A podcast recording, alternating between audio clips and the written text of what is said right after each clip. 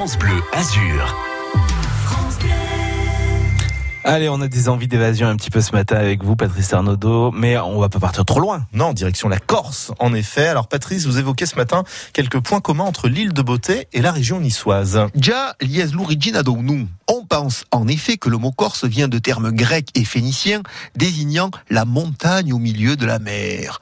Un nostre nous des départements comme nos Alpes maritimes qui portent ce nom révélateur depuis l'Antiquité. Autre point commun, la vie religieuse qui présente des similitudes hein, de part et d'autre. Ségur, mais par exemple la Gleia, la Gleia catholique qui se présente à un lidouille région. Et fait unique en France, la majorité des églises sont de style baroque en Corse comme à Nice. Autre tradition commune, l'ubatute, les confréries de pénitents et leurs processions, des pénitents rouges et blancs et au nègre, que l'on retrouve aussi bien dans le comté de Nice que dans l'île dite de Beauté. Et il y a aussi un jeu qui se pratique beaucoup dans les deux régions. Hein.